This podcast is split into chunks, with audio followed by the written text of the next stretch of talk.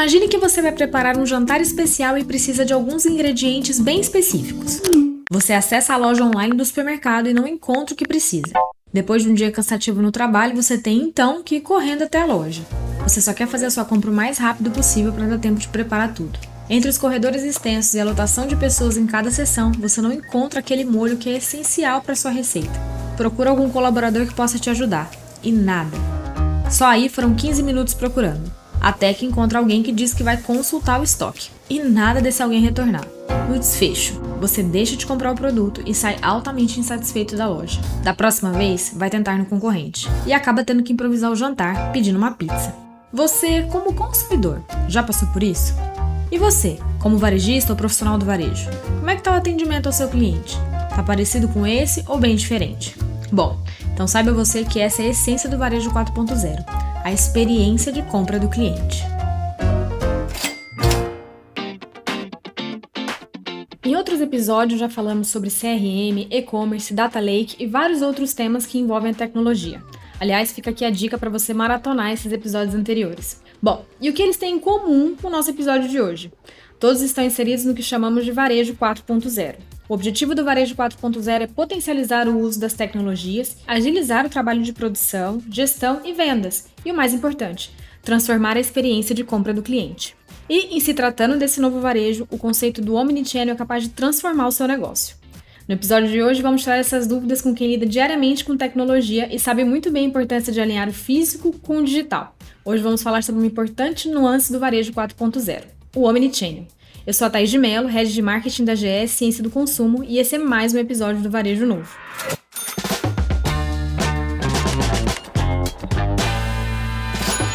A GS apresenta Varejo Novo, um bate-papo entre especialistas para encher o seu carrinho mental e abastecer o seu estoque de conhecimento útil sobre indústria, varejo e consumo.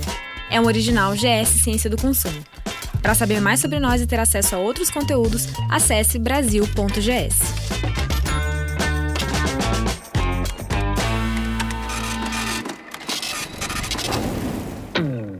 E antes de apresentar quem vai bater esse papo aqui comigo, quero falar com você que está aí nos escutando. Deixe um comentário sobre o programa ou se quiser ver algum tema por aqui, é só mandar pra gente, procurar por GS Ciência do Consumo nas redes sociais. E pro nosso papo de hoje eu tô aqui com o Norton Amato, CMO da GS Ciência do Consumo, que já é de casa.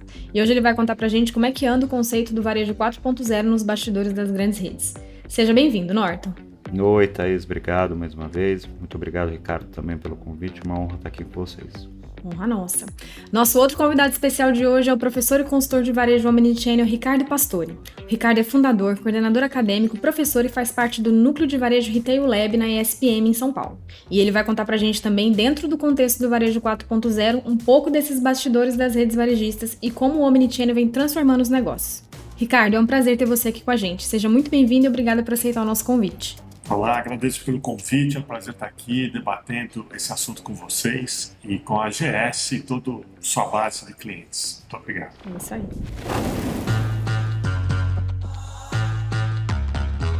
A transformação e a revolução digital mudou os hábitos de consumo, propondo processos mais ágeis de distribuição e venda. Estou falando também do ponto de vista do varejista, que precisou se adaptar às novas exigências dos consumidores para conseguir alavancar as vendas. E sob a ótica do consumidor, essa revolução digital trouxe um comportamento mais conectado. O seu cliente hoje busca um atendimento mais personalizado e rápido. E o que une todas essas vontades é a tecnologia. E é justamente aqui que o varejo 4.0 pega. O lance é simplificar e enriquecer a jornada de compra de forma mais dinâmica e conectada, e fazendo com que o online e o offline conversem entre si e sempre com o intuito de entregar melhor experiência para o consumidor.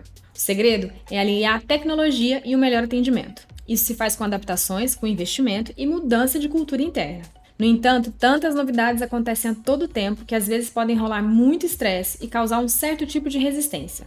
Alguns varejistas ainda têm dificuldade de adaptação e não conhecem as opções tecnológicas que o mercado pode oferecer, ou, no caso, acharem que a tecnologia é muito complicada de ser utilizada. Pode ser um engano, pois temos aí no mercado cada vez mais ferramentas que são simplificadas para todos os usos e portes de negócio.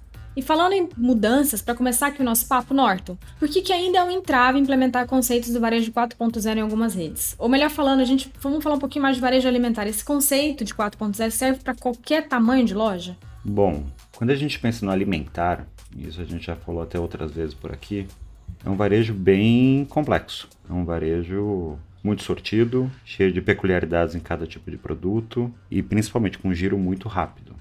Quando a gente percebe toda a evolução esses últimos anos de e-commerce, mesmo quem é grande, parrudo, cheio da tecnologia, que já incorporou metodologias ágeis, que já fez toda a lição de casa tecnológica, ainda pena um pouquinho para conseguir operar a complexidade que é o varejo alimentar.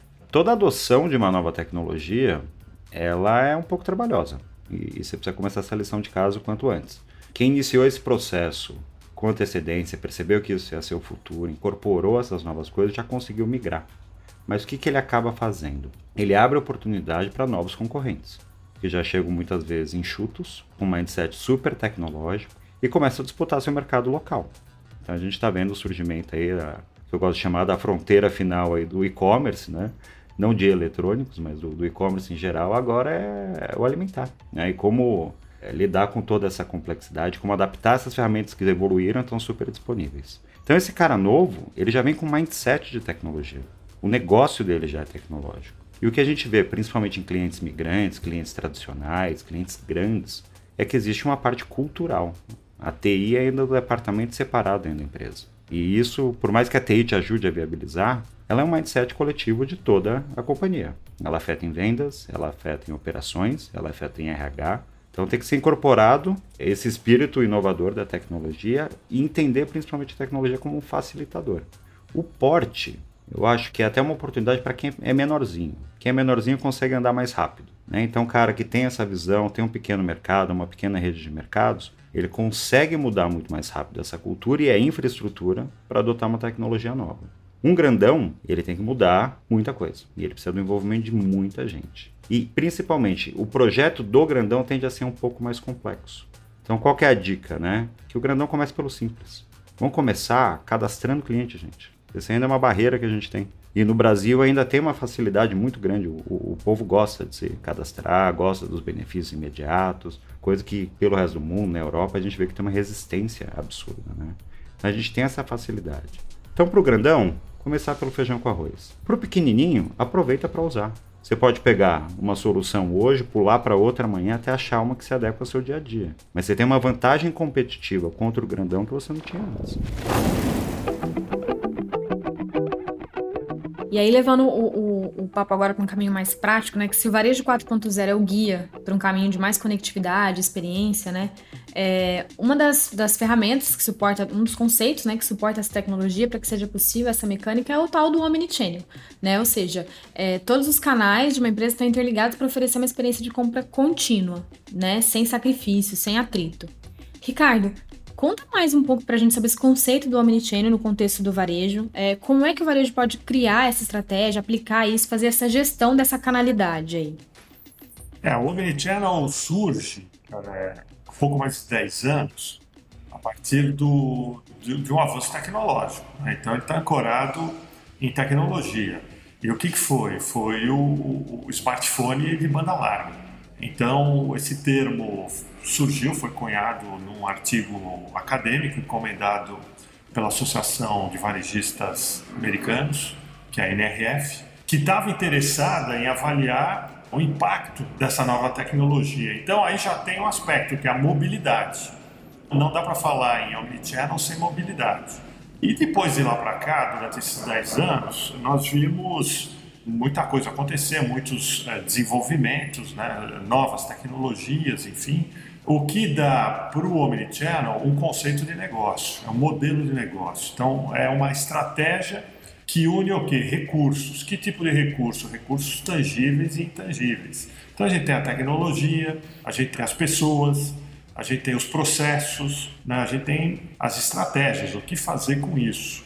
E a empresa não precisa ser proprietária de tudo, precisa ter o conhecimento, ela vai integrando os parceiros. É importante estar ligado a bons parceiros, cada um vai aportando aquilo que mais conhece. Uhum. Eu concordo com o Norton, uma empresa pequena, eu sempre dou um exemplo, né? uma pizzaria delivery, que antes atendia por telefone, a partir do momento que ela se integra a uma plataforma, a um aplicativo, ela vira um mini channel com muita facilidade sem desenvolver uma linha de algoritmo ela pega emprestado a tecnologia desse parceiro que aparece de repente e assim por diante. Uma grande empresa, ela tem que tomar o cuidado de não querer fazer tudo de uma vez. E aí já vem também o, o conhecimento estratégico de saber por onde começar. Uhum. Então nós vimos que a pandemia acabou, com a sua intensidade, né, provocando a adoção de diversos recursos simultaneamente.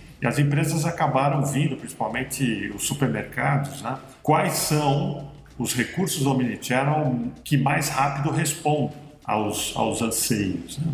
A gente precisa entender o omnichannel, ou precisa não, nós podemos entender o omnichannel por várias perspectivas. Né? Eu acho a mais importante a do consumidor, porque ele se tornou omnichannel. Ele é o Omni Shopper. Então, quando você se coloca no lugar desse Omni Shopper, entende o comportamento dele, entende as necessidades, aí pode ser que haja um caminho a ser percorrido. Né? Uhum. O que, que eu vou fazer primeiro? Quais os recursos que eu vou disponibilizar na frente? Agora, o, os grandes, eles têm recursos, inclusive financeiros, para desenvolver o próprio conhecimento. Então, se no começo eles utilizam plataformas de terceiros, com o tempo eles podem mesclar, né? desenvolver muita coisa interna e não ficar numa dependência muito grande. Né? E só para concluir essa primeira etapa, um, um debate interessante, quando o varejista adota uma plataforma, a primeira pergunta é, afinal, esse cliente é meu ou é da plataforma? Uhum. Eu acho que são questões que despertam curiosidade e tal, mas com o tempo elas não se tornarão as mais importantes. Uhum. É, a mais importante é saber conviver, saber que o marketplace é um aplicativo, oferece uma parte da experiência, o varejista oferece outra e, e assim por diante. A omnicanalidade talvez tenha muito pouco a ver com porte, mas sim com a experiência, né? Com que experiência eu estou proporcionando para o meu cliente de acordo com o perfil, os desejos, os anseios dele, né? Muito antes até da tecnologia. É, a experiência omnichannel, né? Isso que é a experiência, alguns autores chamam de a experiência perfeita, a experiência sem atrito uhum. e por aí vai. Exato. Seu canal pode ser o WhatsApp, e o balcão da loja, desde que elas sejam integradas e funcionem bem, né? Aí já é um mini-chain, não precisa de grandes tecnologias, né? Já está pronto. Exatamente.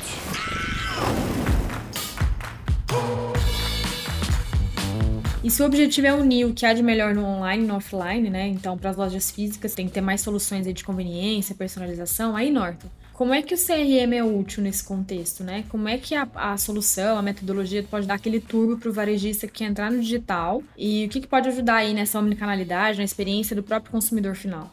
Bom, o que eu entendo, tá? É até um pouquinho acho que diferente do, do clássico aí da teoria, né? O CRM está virando quase um novo ERP, está virando uma ferramenta essencial para a empresa, mas a primeira ferramenta que olha para fora e não necessariamente só para dentro. A gente tem aquele costume e a prática dentro das empresas sempre olhar para dentro, otimizar custo, otimizar a operação, mas a gente consegue muitas vezes fazer isso de fora para dentro, não de dentro para fora. Então o CRM está assumindo essa importância em todas as empresas, de todos os segmentos e todos os portos.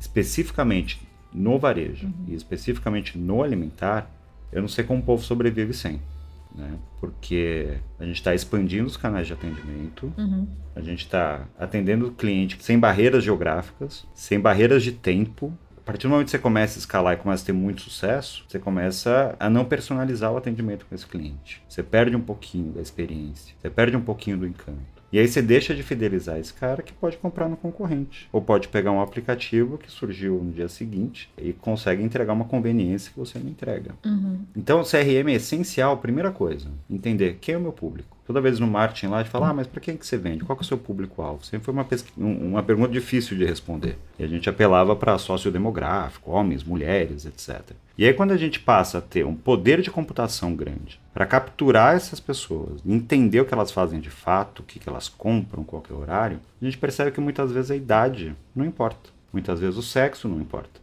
E aí você consegue, com essa tecnologia, e de um jeito super simples, uma vez integrado, entender perfis de consumo e agrupar essas pessoas de um jeito mais interessante e principalmente mais útil para o dia a dia. Porque quando a gente vai tomar uma decisão, sei lá, de uma campanha para fazer, de um produto para vender, de uma promoção, alguma coisa. Quando a gente olha lá para mulheres de 30 a 40 com filhos, é difícil a gente ter alguma conclusão, algum insight muito criativo, né? Mas quando a gente olha um perfil de consumo e entende que ela muitas vezes está tendo um filho novo ou se mudou e está morando junto com alguém, aquilo tudo vai te dando insights e te dá um entendimento muito mais assertivo. O one-to-one ainda acho que é um pouco utópico. Talvez os robôs consigam ajudar a gente no futuro. Mas só da gente entender esses microgrupos de comportamento dentro da nossa base, a gente já consegue uma operação infinitamente mais eficiente. E dois, atender esse cliente de um jeito encantador. Então, um, uma das funcionalidades que eu gosto muito aqui do Zoombox, uma vez que a gente pluga na base de cliente, e, e me desculpem pelo jabá, mas eu gosto de verdade, é que a gente consegue classificar os clientes independente do sócio demográfico, né? Em quatro grupos. Uhum. Quem é que é seu cliente de retenção, quem é que é seu cliente de incentivo, quem é que é seu cliente de baixo valor e quem você precisa reconquistar. Só com esse insight, a gente já consegue fazer quatro tipos de ações diferentes. Oferecer benefícios diferentes e ser um pouco mais múltiplo na comunicação, como a gente se apresenta e se relaciona com esses clientes. E fica mais fácil encantar. Muitas vezes, ainda mais em, em, varejos locais, etc., a gente tem uma relação com o atendente. Uhum. A gente precisa conseguir é, multiplicar essa relação pessoal, né, esse conhecimento pessoal. Então o CRM traz uma força primeiro, para quem está administrando. Você começa a ter uma visão muito mais abrangente, uma visão muito mais detalhada, consegue insights muito mais assertivos, consegue medir depois se isso deu certo ou errado e aprender. E o que a gente está vendo agora com 4.0, gente, é chegando numa ferramenta que otimiza o trabalho de quem está na loja cara pode ter um celular, pode ter um tablet para encomendar um produto e mandar entregar em casa. Para vender além do que está na loja. A gente viu casos bem bacanas aí do, do Magazine Luiza, que fez um e-commerce para os vendedores. Uhum. Então, os vendedores têm uma gama nova de produtos para oferecer, são comissionados por aquilo. E isso é um varejo moderno, né, gente? É um varejo que atende a necessidade do cliente, independente do canal, independente do tempo, e consegue expandir e virtualizar um pouco essa personalização que só o ser humano conseguia. Então, essa é a tentativa.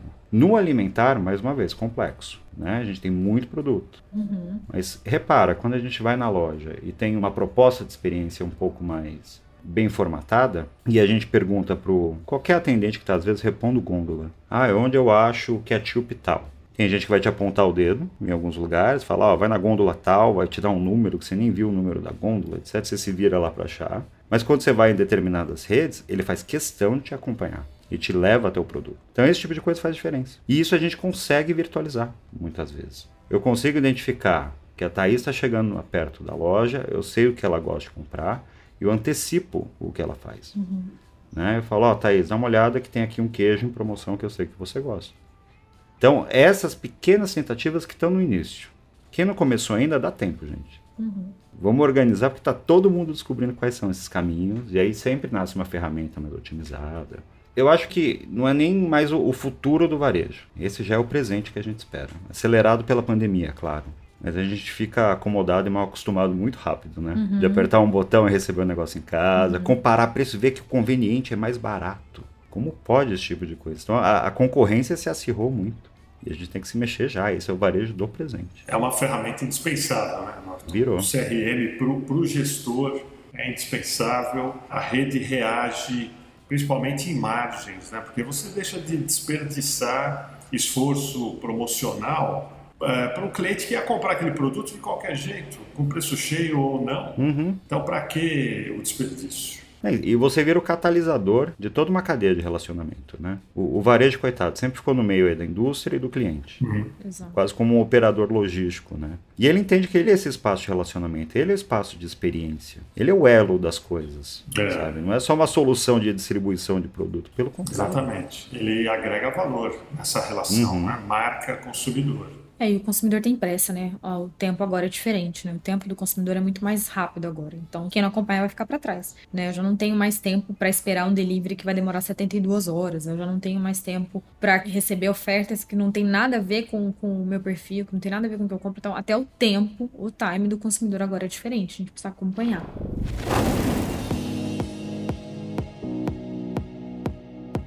Ricardo, a gente tá falando de muita tecnologia, tem muita coisa disponível, né? E todo mundo às vezes se empolga. Pode ter algumas armadilhas se você não escolher a tecnologia correta, né? Ou a solução, ou a metodologia correta para o seu negócio. Né? Tudo tem seu lado bom, mas também tem seus desafios, né? Olhando para o 4. o varejo 4.0 no geral, na sua experiência, assim, com o que você tem observado de mercado, qual é o grande desafio do varejo brasileiro a implementar o 4.0, né? Que, que o varejista precisa ficar atento para oferecer com muita segurança e a experiência acabar não virando um pesadelo? Qual é o, como é que você acha que o varejo lida com tudo isso agora ou precisa lidar ou ainda não está lidando? É, eu acho que ainda não está lidando, que é organizar tudo isso de uma forma estratégica, né? Uhum. Então, é, por exemplo, eu posso tomar a decisão para minha loja de implementar o clique retire. Aí fica uma gota d'água no meio de um oceano. Uhum. Agora, se ele tiver integrado a uma estratégia que oferece outros serviços, é, ele vai agregar muito valor. Então, é, compreendendo a jornada do cliente, ele começa no online e vai para o offline, legal. E em que momento aparece a loja física? Né? É só no, no, momento de compra, na decisão, ou ele já chegou com a decisão e só vai praticamente finalizar a compra e retirar o produto? Uhum. Então, essa jornada que antes se concentrava dentro da loja, nós fazíamos todo um esforço a partir da chegada do cliente na loja para direcionar para a categoria A, B ou C e assim por diante. Né? Então, aquele funil de relacionamento se concentrava dentro da loja. Hoje, ele se estende. Então, uma parte dos clientes começam no e-commerce, no PC, né? ou no notebook, enfim. Outros no, no mobile, eles estão no aplicativo, né? estão em movimento.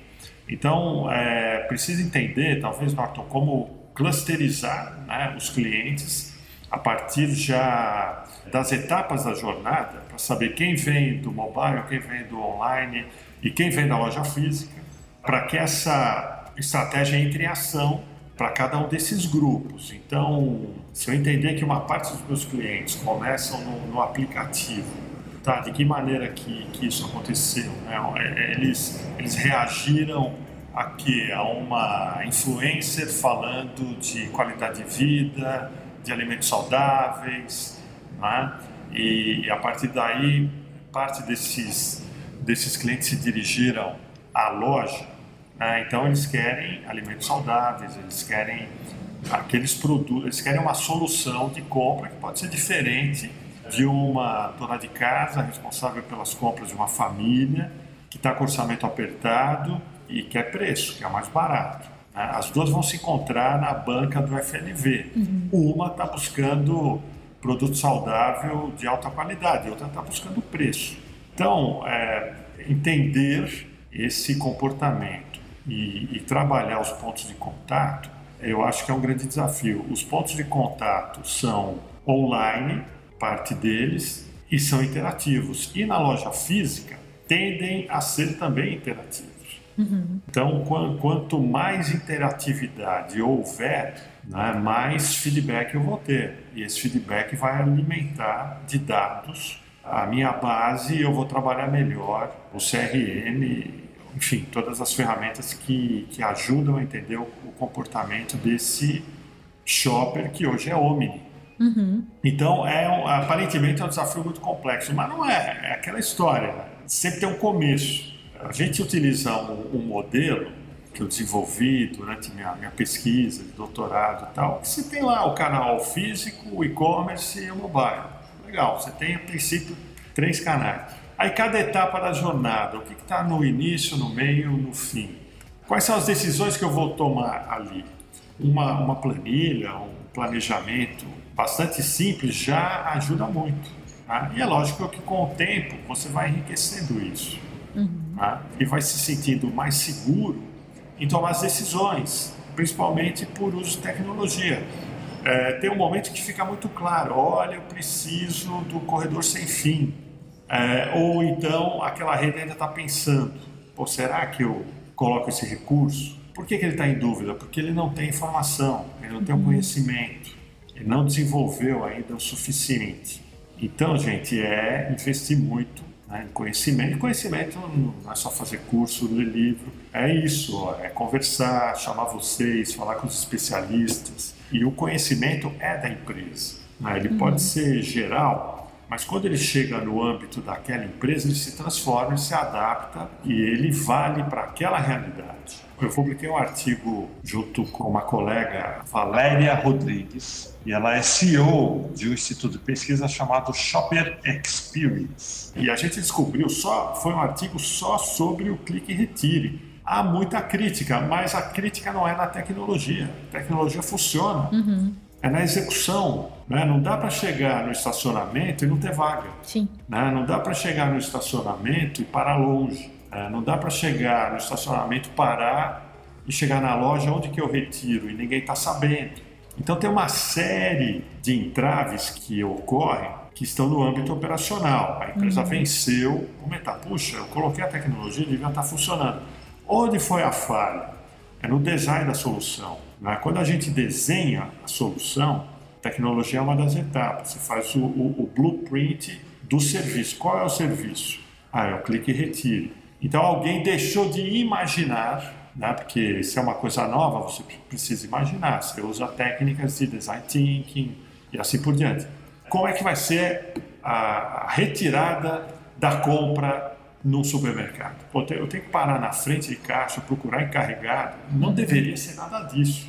né? Eu deveria, sozinho, encontrar, sei lá, um locker, é, destravar isso com o meu aplicativo e retirar minhas compras e ir embora, sem ter que falar com ninguém. Sim. Isso é difícil? Não é difícil. É caro? Não é caro.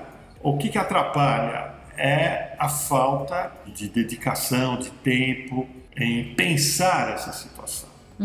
É, então as empresas elas estão superando uma fase de introdução de novas tecnologias e a gente sabe que é complicado a integração, os APIs, é, tem toda uma dedicação aí, tem custos, tem tempo e tal. Mas depois isso não significa que está resolvido. Tem o processo, as atividades operacionais internas da loja, a preparação da equipe, que pode comprometer todo esse investimento e não dar o resultado esperado. Eu coloco o clique e retire na frente da loja ou no fundo?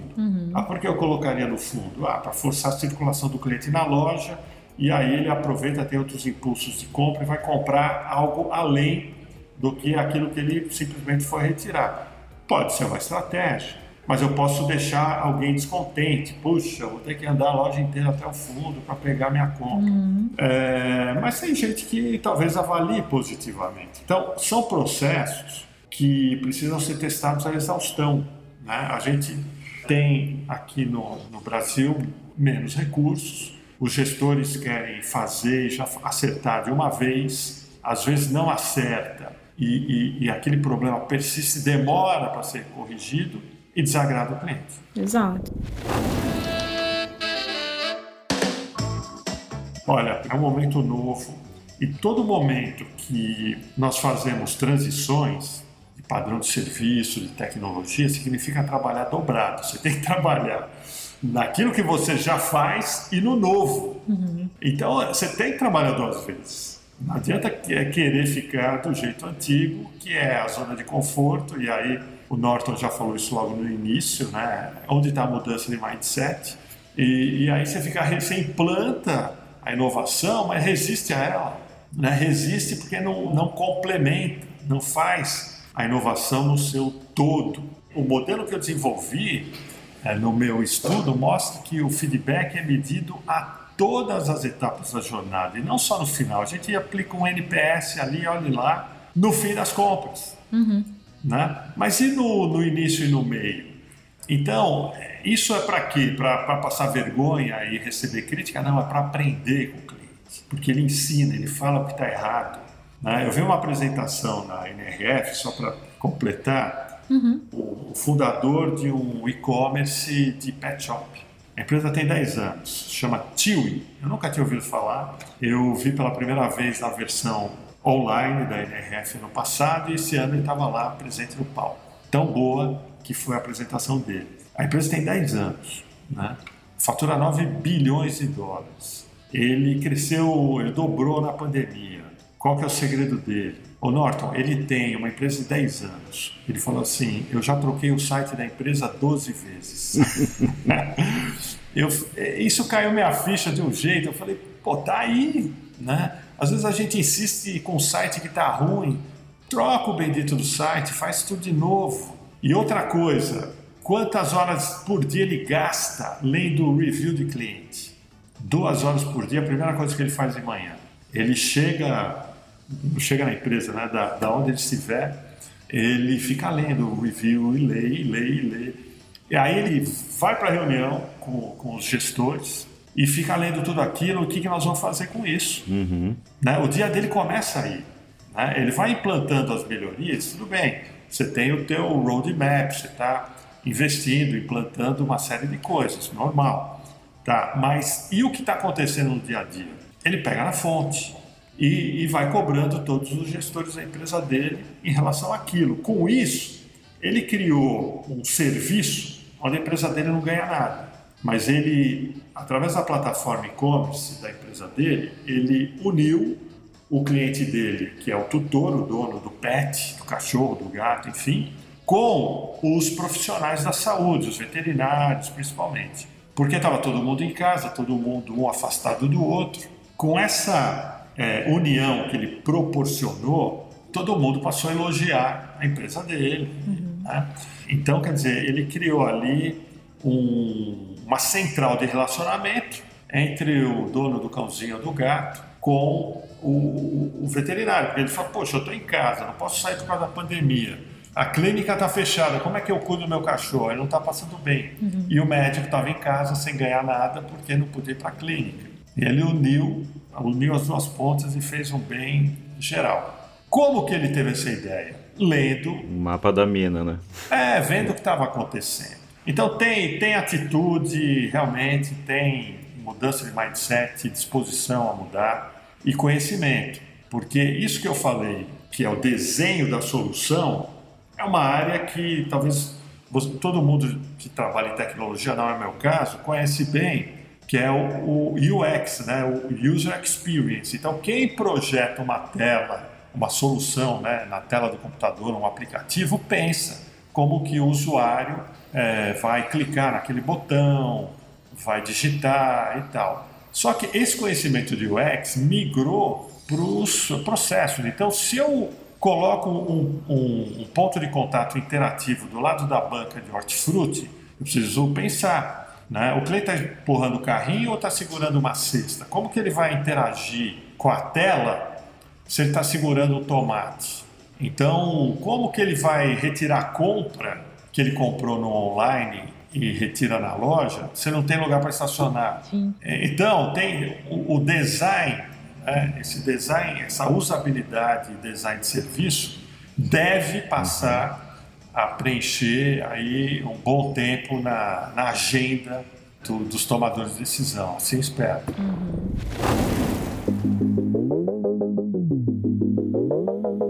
Pastor, se me permitir, acho que tem dois insights aí importantes que a gente precisa ressaltar. Tá. O primeiro é o estratégico. Qual o começo, qual o meio, qual o fim, qual o objetivo disso tudo. Exatamente. Por que, que eu estou fazendo isso? Exato. O que, que eu quero? Qual que é o efeito final, né? É. E aí, como que eu meço tudo isso? Então que a gente parta de uma premissa, de um teste, de um beta, né? Hoje em dia está todo mundo forever em beta. É. Então vamos entender como um experimento, como um beta, e, e, e pensar em indicadores para cada caminho. Hoje em dia, com digitalização, dado é o que mais tem. Mas muito lugar é um bando de dados que a gente nem sabe o que fazer com aquilo. Exato. Qual dado eu preciso capturar? Que, que eu tenho que prestar atenção e qual o resultado que eu quero desse numerinho que me indica que eu estou tendo sucesso no objetivo. O outro insight é esse, né? Apesar da tecnologia, a gente tem que pensar no varejo não mais como um produto, mas como um serviço. A nossa moeda de troca, beleza, é o produto que vem da indústria, a margem que a gente coloca em cima, todo o overhead, etc. Mas cada vez mais, a gente viu casos excelentes lá na NRF, as pessoas são fidelizadas pelo serviço. Sem dúvida. Né? Pelo entendimento que você está tendo do momento dele, da missão de compra dele. E aí eu acho que essa mudança é muito mais profunda do que a ferramenta tecnológica que ele está usando. A tecnologia é uma ferramenta que ajuda ele a transformar-se numa empresa de serviço. Exato. Né? Mas a gente pega lá no, no, no Kotler mesmo, no, no 4.0, que ele tira algum, alguns mitos, né? É. ah, entrega na casa do cliente é cara. Uai, mas tem um monte de e-commerce aí faturando bilhões, lucrando bilhões e conseguir alguma solução para aquilo. O que, que a gente está vendo no alimentar que é muito legal? Lojas autônomas. Sim. Né? Uma loja dentro de condomínio. A indústria está indo para esse caminho também, mas você tem bandeiras aí de, de, de varejo alimentar indo para dentro de condomínio. Né? Isso até pouco tempo atrás era impensável. Ou a gente tinha aquelas maquininhas de refrigerante, lembra? É. Agora uma loja, um mercadinho. Né? Então tem muito caminho, gente, para desenvolver.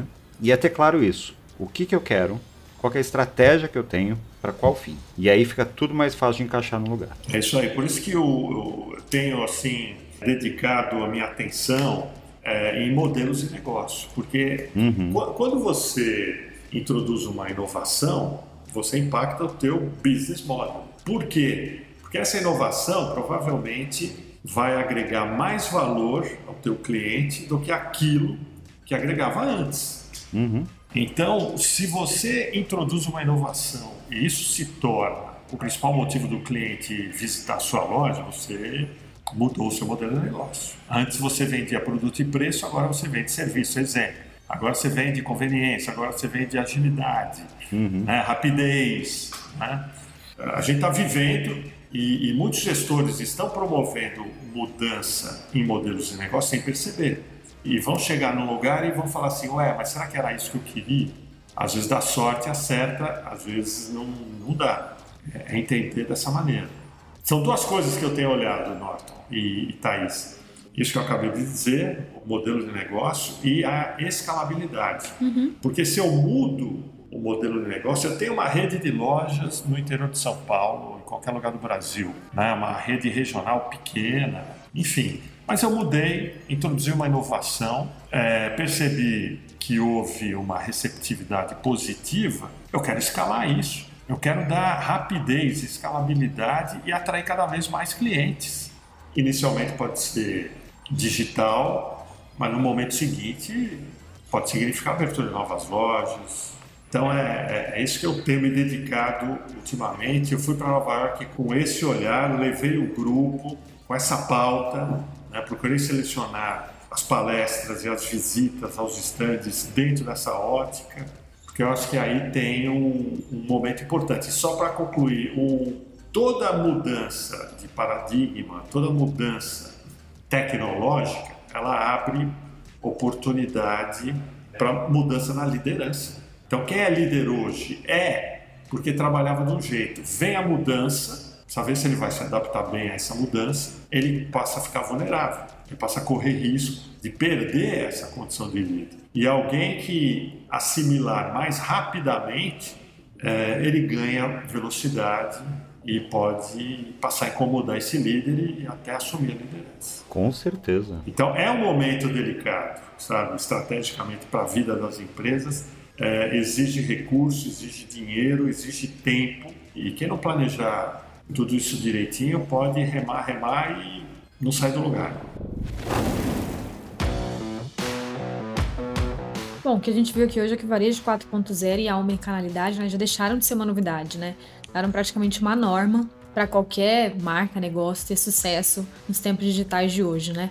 E a gente viu também que a transformação digital e os avanços tecnológicos mudaram a forma como as pessoas se comunicam, consomem, vendem e trabalham. E para as marcas que ignorarem o fato desse novo varejo ficar apenas no modelo tradicional, vão perder mercado para aquelas que estão se adaptando cada vez mais rápido. Um último ponto aqui, não menos importante, é que não é simplesmente adotar novas tecnologias, né? Isso não é ser 4.0. Não basta só adicionar venda online, o ponto de venda super interativos, como você mesmo disse, pastor. Eu preciso trabalhar por completo essa cultura do negócio. Não, não adianta só colocar lá o delivery ou o clique e retire se eu não entendo do processo, se isso não vira uma cultura da minha loja. Sim. E aqui eu incluo se relacionar de forma ágil e prática com o fornecedor, com a logística, com a área de vendas, com os colaboradores e o consumidor final. Então tem que ter varejo 4.0 de ponta a ponta e não só na tecnologia, não só lá para o consumidor. Então não adianta nada. E se você é varejista e já está implantando alguma tecnologia no seu varejo, se pergunta se ela está fazendo sentido para o seu cliente e para os seus resultados, porque às vezes você está nadando, nadando, nadando e não escolheu a tecnologia, a metodologia certa. E se você é cliente, percebe aí como é que a sua jornada de compra está acontecendo na loja que você frequenta, se tem mais opções, né, se ela te oferece mais opções para otimizar a sua experiência. Varejo 4.0 é isso, o casamento entre a experiência do cliente e o uso inteligente de dados. E agora eu quero ir para aquele quadro, aquele momento onde a gente é, indica aqui para quem está nos ouvindo, para você poder anotar aí dicas de conteúdos profissionais, acadêmicos ou totalmente aleatórios do nosso quadro que tem no seu carrinho. O que tem, o que tem no seu carrinho?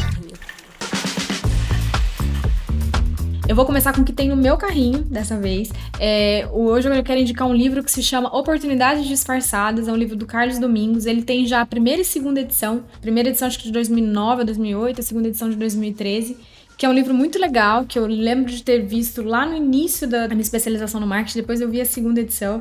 São histórias reais de limões que viraram limonadas, ou seja, grandes problemas dentro de grandes empresas que acabaram virando soluções incríveis. Nem sempre a gente consegue aplicar no nosso dia a dia, mas que dão boas ideias de como as pessoas conseguem fazer de grandes problemas grandes soluções, né? E trazer grandes ideias. Ricardo, o que, que você trouxe no seu carrinho hoje para indicar para quem está nos ouvindo? Olha, primeiro vou criar uma expectativa. Hum. É, eu estou diante de um projeto que é o meu primeiro livro. Opa. Tem esse título, Guia do Varejo Omnichannel, Isso. que ele é fruto da minha pesquisa, que eu fiz doutorado mas ele vai ter uma linguagem totalmente voltada para negócio, casos práticos e tudo mais. Mas vai demorar um pouco. Tá. O, esse livro aqui, ó, o Blitzscaling, é uma recomendação que eu trago para vocês fala um pouco disso que eu acabei de dizer sobre a escalabilidade dos negócios é, a partir das inovações, né? E permite mais um, Thaís? Claro, vou, claro. Dar, vou dar uma dica aqui de uma série que acho que ainda vai ser lançada no Brasil, mas já foi anunciado que será, se já não foi, tá? É, o nome em inglês é Raised by Wolves, criado pelos, pelos lobos, alguma coisa assim. É, do meu diretor preferido, o Ridley Scott, né? e ele mostra uma civilização, um planeta onde a civilização humana tenta ser reconstruída. Acho Boa. que já tem algum dos streamings, eu não lembro se como lançamento próximo ou se já tá lançado, mas tem algum dos streamings sim. Então tá bom, fica a dica aí. Norton, o que, que você vai indicar hoje para quem tá nos ouvindo? Aí eu vim inspirado hoje aqui. Fui até revisar minha, minha biblioteca. Eu acho que tem determinados momentos no varejo, assim, principalmente quando autoridades inquestionáveis como o nosso Papa, o Kotler, crava um termo como o Martin 4.0, a gente ganha alicerces para pensar, frameworks para trabalhar, a gente ganha toda uma teoria bacana. Então, claro, leitura obrigatória para qualquer profissional aí é o Marketing 4.0 do Kotler. Sim. Ele reinventou o marketing agora com o digital. E tem uma parte muito bacana, até pela participação do, do pastor aqui, lembrando meus tempos de SPM, e um livro que abriu muito minha cabeça, que é a revisão do Kotler para o marketing de serviços. Né, o livro do Lovelock, chama Services Marketing. É um clássico. O cara atualizou os 4Ps para 8Ps. Então, assim, gente, vê, meu livro tá sempre todo marcado, eu sempre volto. É, é, uma bíblia aqui mesmo, toda vez que a gente precisa arquitetar alguma coisa. É isso mesmo. O cara conseguiu pensar em tudo, te explica essa diferença do tangível para o intangível de um jeito maravilhoso. E eu acho que foi uma evolução da teoria clássica de marketing. Então, assim, em caso de dúvidas e literatura acadêmica, gente, esse livro aí tem que estar tá de cabeceira. Isso aí, excelente dica para quem é do marketing. Para quem não é do marketing também, tá? Marketing não é só para quem é do marketing, não, sim, pelo amor sim, de Deus. importante. Né? Pode, qualquer agente de transformação precisa ter uma base aí. Gente,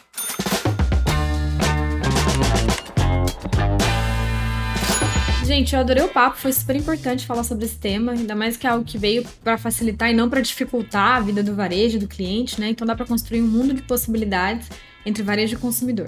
Muito obrigada para você que acompanhou essa conversa. Quero agradecer também aos nossos convidados. Ricardo, muito obrigado, muito bom contar com o seu conhecimento aqui. Obrigado, eu que agradeço pela participação, excelente papo. Sou fã de vocês e vamos ver se a gente consegue fazer novamente aqueles eventos que nós fazemos lá na SPM. Né? Ah, vamos sim. Ricardo, avisa pra gente do livro, hein? Pode deixar, pode deixar. É, espero que você volte para falar do livro aí em próximos episódios, na segunda temporada. Norton, que tá quase sempre aqui participando comigo, obrigada de novo pela Eu que agradeço, é isso. Prazer estar aqui com vocês. E se você ficou com alguma dúvida ou quer falar com a gente, é só procurar aí nas redes sociais por GS Ciência do Consumo ou enviar um e-mail para o endereço contato@brasil.gs. Esse foi mais um episódio do Varejo Novo. Até a próxima!